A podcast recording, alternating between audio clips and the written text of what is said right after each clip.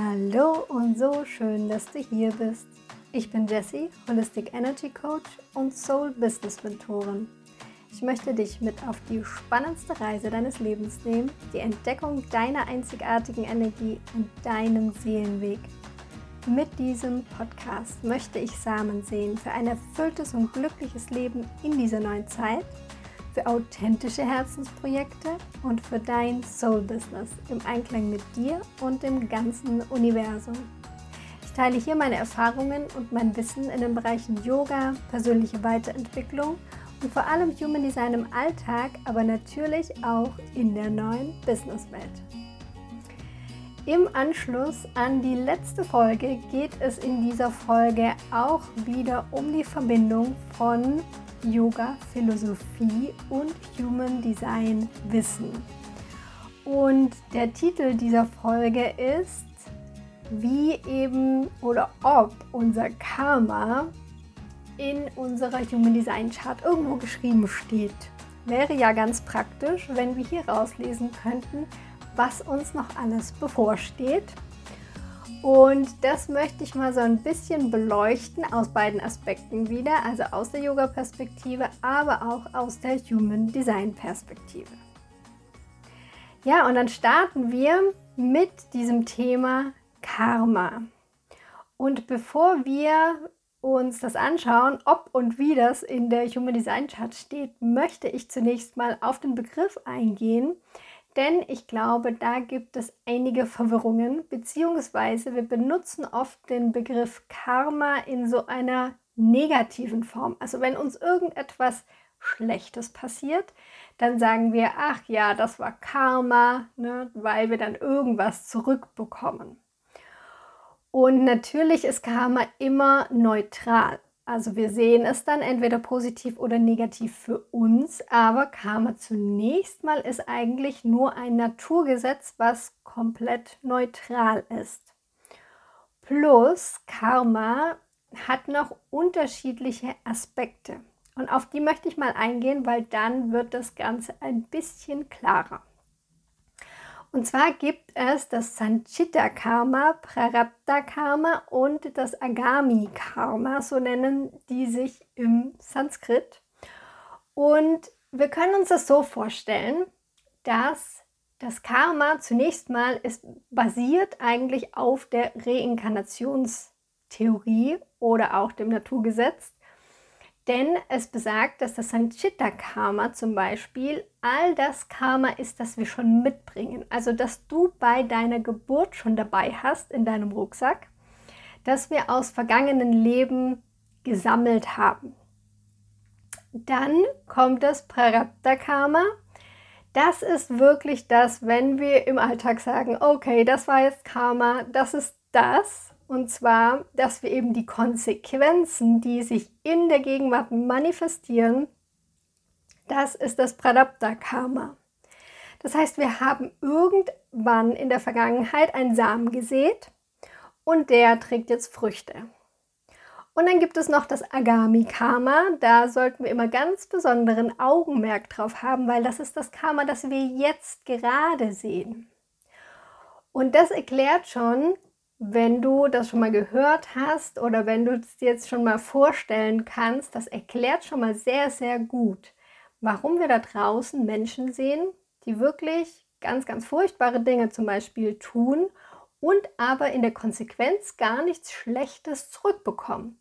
Und dann haben wir oft das Gefühl, das ist doch total ungerecht. Ja, der oder diejenige verhält sich total falsch und macht total schlimme Dinge, vielleicht für andere Menschen auch, und bekommt im Endeffekt eigentlich nur Lorbeeren zurück. Und da dürfen wir uns einer Sache bewusst werden, und zwar das Karma, wann diese Früchte kommen, ist unterschiedlich. Das bedeutet, wenn du heute dein Agami Karma pflanzt, dann kann es sein, es ist ein ganz kleines Pflänzchen und es kommt sofort die Frucht zurück und du spürst sofort, oh ja, da kommt wieder was zurück, was ich da gesät habe, im guten, aber auch im negativen Sinne. Oder du hast vielleicht vor ganz, ganz langer Zeit schon einen Samen gesetzt und der kommt jetzt erst raus. Und das können wir natürlich gar nicht alles überblicken, vor allem, weil es ja noch das Sanchita-Karma gibt, das von vorherigen Leben ist, an die wir uns ja im Normalfall nicht erinnern können. Und so erklärt sich auch, warum bestimmte Menschen beispielsweise in unterschiedlichsten Situationen hineingeboren werden, wo sie ja grundsätzlich erstmal überhaupt nichts für können. Und das dient jetzt überhaupt nicht dazu zu sagen, ah ja, dem passiert jetzt ständig irgendwas Blödes, also ist er ja selber schuld, weil dann hat er wohl im früheren Leben ganz viel Mist gebaut. Das ist nicht die Idee dahinter, sondern es erklärt einfach nur diesen Kreislauf. Es ist einfach ein Naturgesetz und mit diesem Naturgesetz dürfen wir in dieser Inkarnation leben. Heißt natürlich nicht, dass wir jetzt einfach Pech haben und einfach alles aushalten müssen, was da so kommt, sondern wie wir damit arbeiten können, ist zum einen mit dem Agami Karma ganz, ganz wichtig. Also die Früchte, die ich jetzt sehe, die sind wirklich entscheidend, weil davon profitiere ich dieses Leben oder eben auch in den nächsten Inkarnationen. Und wenn ich jetzt noch einen Schritt weiter gehe, und da wird es jetzt schon ziemlich tiefgreifend in der Yoga-Philosophie, geht es eigentlich im Yoga darum, uns komplett von Karma zu befreien. Also alle karmischen Sanskaras, sagt man auch, auszu, also zum einen auszuleben, aber auch aufzulösen durch unterschiedlichste Techniken, um dann auch in den Zustand zu kommen, dass ich zwar schon noch handle, aber gar kein Karma mehr sehe. Also es geht letztendlich in der letzten Stufe, ja, und ich sage es bewusst, es ist wirklich eine sehr, sehr hohe Stufe, geht es darum, gar kein Karma mehr zu setzen, weil wir möchten eigentlich nicht mehr inkarnieren. Das ist das eigentliche Ziel, von dem ich auch letzte Folge gesprochen hatte, nämlich Moksha. Wir wollen wieder eins werden mit dem Allseinsbewusstsein. Und das bedeutet, wir wollen eigentlich nicht mehr inkarnieren. Aber wie gesagt, das ist so die letzte Stufe. Was machen wir jetzt aber in dieser Inkarnation ganz konkret und wie kann uns Human Design hier helfen? Erstmal die Grundfrage, die ich ja ganz am Anfang gestellt habe. Steht unser Karma denn jetzt in unserer Human Design Chart? Ich sage erstmal, was du nicht finden wirst und was du definitiv nicht finden wirst in der Human Design Chart, ist, dass da ganz konkret geschrieben steht, okay, du musst dieses Leben noch diese, diese und diese Erfahrung machen, also ganz konkrete Dinge, ähm, um eben den Zweck erfüllt zu haben. Und das ist quasi das Karma, das du noch dabei hast. Das steht in der Human Design Chart so nicht. Aber jetzt kommt's. Allerdings können wir ganz, ganz viel daraus ablesen, wie wir geprägt sind. Weil wir kommen, es ist wie so eine Landkarte, deine Human Design Chart. Wir kommen also mit dieser Landkarte auf die Welt und natürlich ist die geprägt auch von deinem Sanchita Karma. Und was jetzt passiert ist, wir können jede, jeden Aspekt, also die Center beispielsweise oder auch die Tore, da steckt auch ganz, ganz viel Karma drin in den Toren. Wir können immer jeden Aspekt im Higher Self leben. Das bedeutet in einer sehr, sehr hoch schwingenden Frequenz und dann bedeutet es natürlich, ja, unsere Talente für das, was wir wirklich hier sind und was wirklich unsere Aufgabe in diesem Leben ist. Und wir können auch das auf einer sehr, sehr niedrig schwingenden Frequenz leben. Das sind unsere Schattenthemen. Und je nachdem, wo ich mich befinde, kommt natürlich mehr Karma, mehr Sanchita Karma beispielsweise auch durch. Denn wenn ich ständig auf einer niedrig schwingenden Frequenz bin, dann ist es ganz logisch, dass ich in diese Schattenthemen rutsche und dann hier meine Themen erstmal auflösen muss, sonst komme ich ja gar nicht mehr weiter. Und da hat auch ein Lehrer, ein Yoga-Lehrer, etwas ganz Interessantes gesagt, und zwar, dass wir eigentlich durch die richtige Einstellung, also durch die Arbeit an uns selber und auch auf das Besinnen der eigenen Seelenaufgabe, dass wir da sozusagen ja so ein bisschen unser Sanchita-Karma umgehen können. Ja, also das heißt, wenn du jetzt in deinem vergangenen Leben hast du ganz, ganz fürchterliche Dinge gemacht und dann kommst du auf diese Welt, bist eigentlich ein guter Mensch und möchtest ja einfach nur dein Leben leben. Dir passieren aber irgendwie ständig richtig blöde Sachen.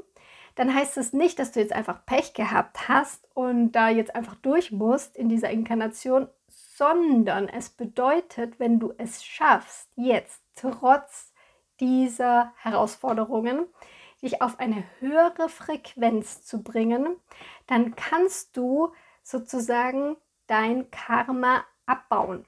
Ja, abbauen, ohne dass du da durch musst. Und das ist natürlich äh, eine gute Nachricht, wie ich finde.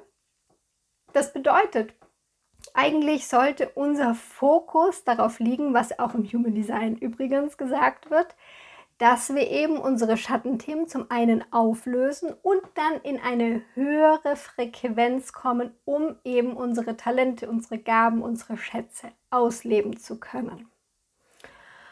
Und ich möchte noch auf eine Sache eingehen, die vielen passiert, die in die persönliche Weiterentwicklung gehen. Und zwar, wenn du auch schon vielleicht eine Weile dabei bist und dich schon viel mit dir selber beschäftigt hast, dann wirst du vielleicht gemerkt haben, dass gefühlt werden deine Themen immer mehr oder immer stärker, dass du diese immer stärker wahrnimmst und sagst, Mensch, jetzt ist da schon wieder ein Thema und jetzt bin ich schon wieder in einem Prozess und so weiter und so fort. Und das hat einfach den Hintergrund, das hat auch ein Lehrer von mir mal wunderschön in einem Bild formuliert. Du musst dir vorstellen, du hast deinen Rucksack auf, also das Sanchita-Karma, das so hinten drauf gepackt ist. Und da hast du ja auch schon dieses Leben tatsächlich einiges mit dazu gepackt. Und zwar deine ganzen Konditionierungen sind da auch drin, deine ganzen Erfahrungen, deine Traumata und so weiter, die hast du dir alle in diesen Rucksack reingepackt.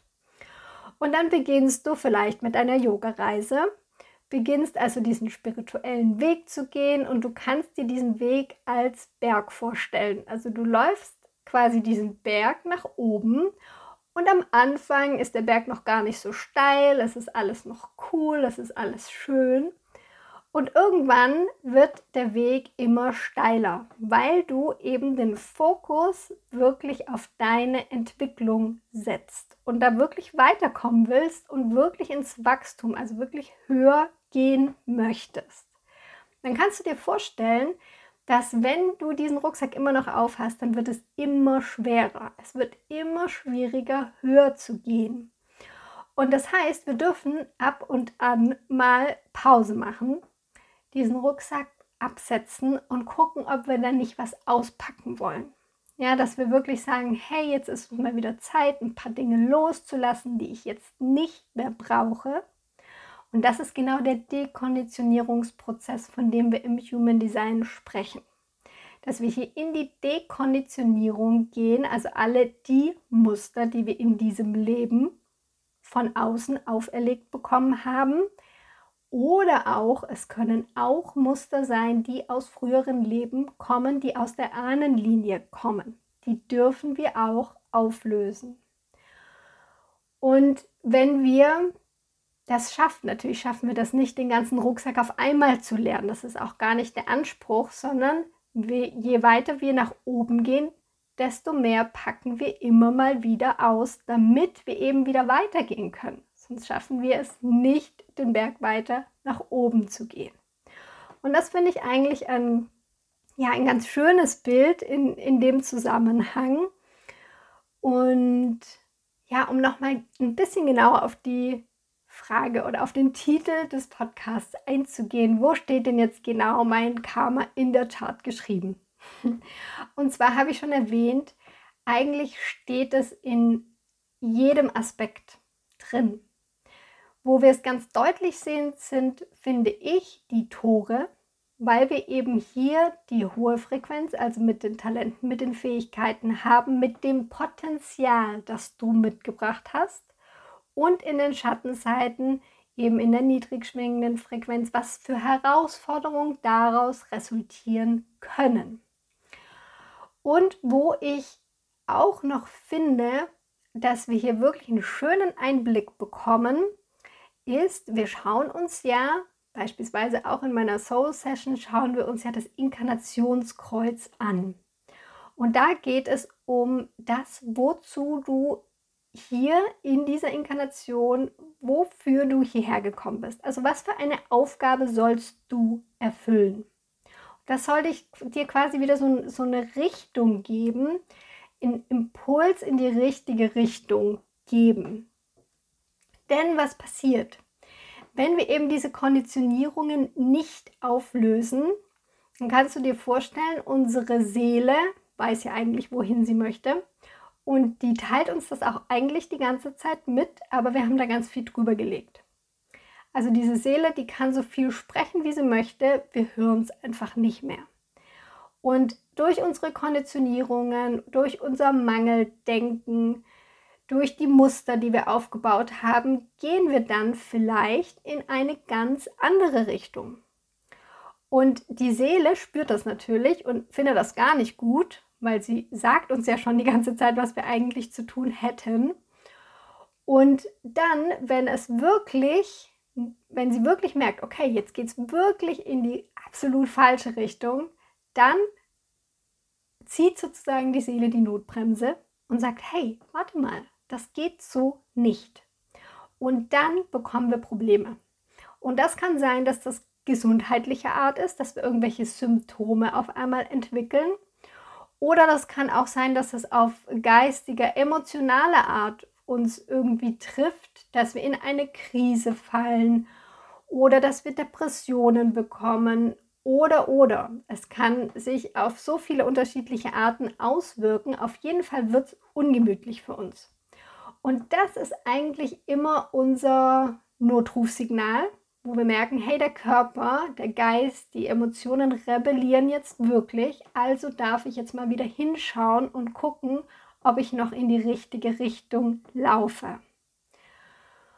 Und bei diesem Inkarnationskreuz geht es natürlich darum, wieder die richtige Richtung zu finden. Also wenn wir die verloren haben oder einfach auch noch nicht so greifen können, dann können wir uns hier nochmal mit dem Verstand zunächst damit verbinden.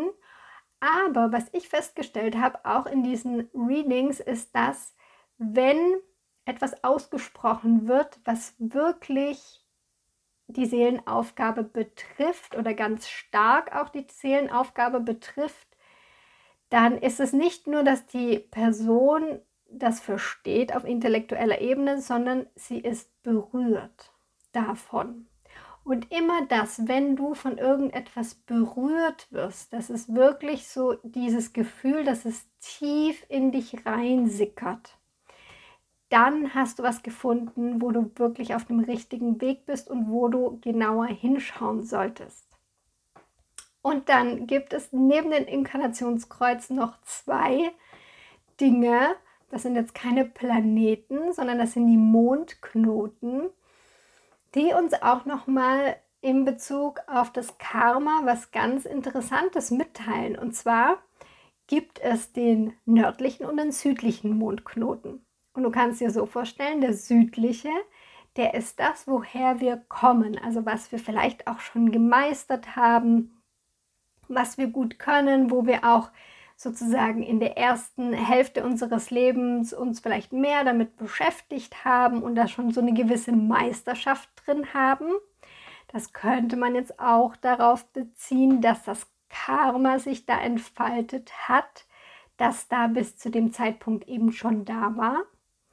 Und dann gibt es den nördlichen Mondknoten, der dient dazu, dir zu sagen, wo soll es denn noch hingehen in diesem Leben. Und da spielt auch wieder die Seelenaufgabe natürlich schön mit rein. Nehm, deswegen nehme ich das in meine Coachings immer mit rein, weil das einfach nochmal so eine Richtung gibt, wo man schauen kann, okay, was ist denn da noch da, wo ich vielleicht noch gar nicht so hingeschaut habe, wo vielleicht ich auch noch gar keine so eine Meisterschaft oder so einen Bezug dazu habe, aber was sich hier noch entwickeln möchte. Genau, das sind mal so die Aspekte ganz grob, wo eben Karma auch in unserer Human Design Chart angelegt ist. Wie gesagt, eigentlich in jedem einzelnen Kanal, auch natürlich in jedem Center, in den ganzen Profillinien, in den Pfeilen. Also du könntest das, man kann das wirklich auf die komplette Chart übertragen, weil deine Chart ist ja dein energetischer Fingerabdruck. Das bedeutet, dein ganzes Sein schon zum Geburtszeitpunkt ja, hat ja diese Samen drin. Und das ist auch wieder so eine schöne Analogie, dass eben die, die Human Design Chart ein Samen ist. Und der darf sich über das Leben, im Laufe deines Lebens, darf der erblühen und darf eben Früchte tragen. Und je nachdem, mit was wir ihn füttern, nähren, wässern, je nachdem gibt es eben eine schönere, angenehmere Pflanze oder diese Pflanze ist vielleicht so ein bisschen verkümmert, so ein bisschen verdorrt, so, so ein bisschen, ja, wie wenn jemand sich eben um eine Pflanze nicht so sehr kümmert. Und so können wir uns vorstellen, dass wenn wir uns mit uns selbst beschäftigen und beispielsweise uns mit unserer Human Design Chart beschäftigen, dann nähren und wässern wir wieder unsere eigene Pflanze, also unseren eigenen Lebensbaum. Ja, ich hoffe, du konntest jetzt hier so ein paar Analogien von mir, du konntest da so ein bisschen mitgehen und verstehen, was ich hier sagen wollte. Ich finde das ein mega, mega spannendes Thema, gerade weil eben Human Design und Yoga Philosophie hier ganz, ganz stark ineinander greifen. Und das habe ich immer wieder festgestellt bei unterschiedlichsten Lehren, auch die unterschiedlichsten Ausbildungen, die ich gemacht habe dass in der Essenz eigentlich wir immer von demselben sprechen, nur natürlich andere Ansatzpunkte haben. Ja, und wenn du jetzt hier diese Folge super cool fandest und vielleicht ein Like da lassen möchtest, dann kannst du auch gerne auf meinen Instagram-Account rüberhüpfen, Transformationsreise darfst hier natürlich gerne dir auch noch mehr Inspiration holen zu Yoga, zu Human Design und zu anderen Business-Themen auch. Und ich freue mich schon, wenn du wieder einschaltest. Bis dahin, Namaste, deine Jessie.